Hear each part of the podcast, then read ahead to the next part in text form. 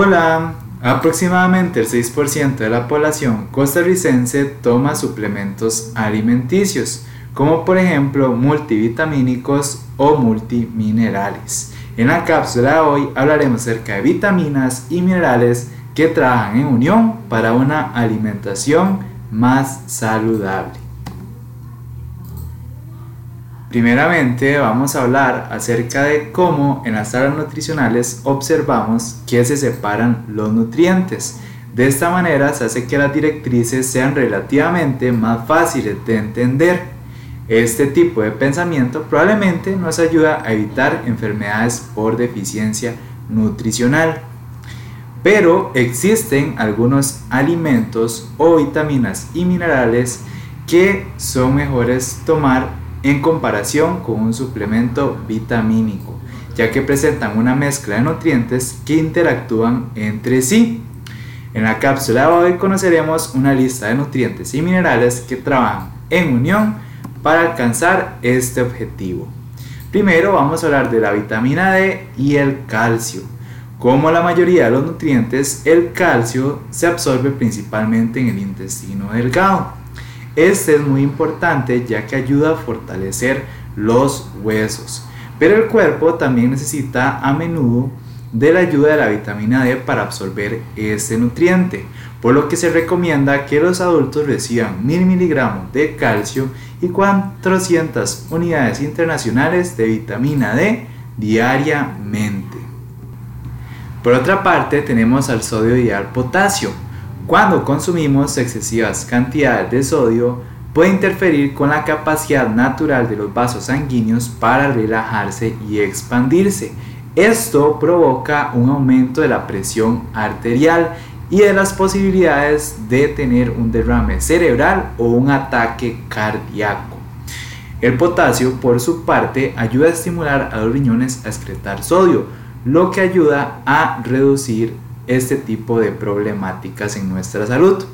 Para aumentar la ingesta de potasio podemos consumir frutas y verduras, como el famoso banano. Y para disminuir la ingesta de sodio debemos reducir el consumo de galletas, aperitivos salados y sobre todo comidas rápidas.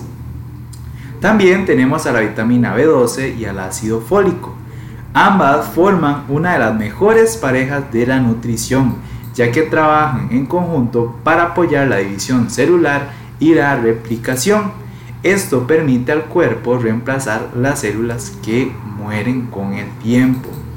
Una de las principales fuentes de vitamina B12 son la carne, los huevos y la leche. Y de fuentes de folato tenemos las verduras de hoja verde, los frijoles y otro tipo de legumbres.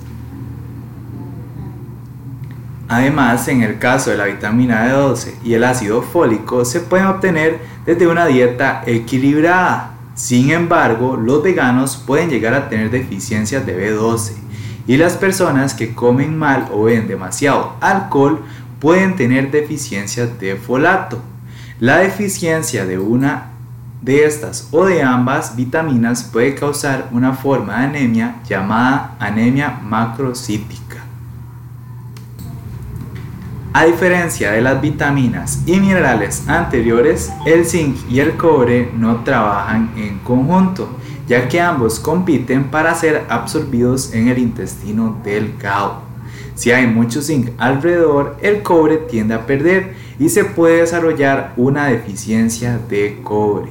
Sin embargo, hay casos específicos como en el tratamiento de personas con una afección ocular llamada degeneración macular donde se utiliza el cobre y el zinc.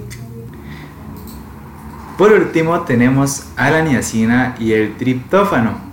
La deficiencia de niacina puede causar pelegra, que es una enfermedad con sintomatologías como dermatitis, diarrea o demencia. Por lo tanto, una manera de evitar la falta de niacina es comer alimentos que contengan mucho triptófano, ya que es una fuente de niacina como por ejemplo la leche y el pescado. Y nos vemos en una próxima cápsula informativa para estar mejor cada día.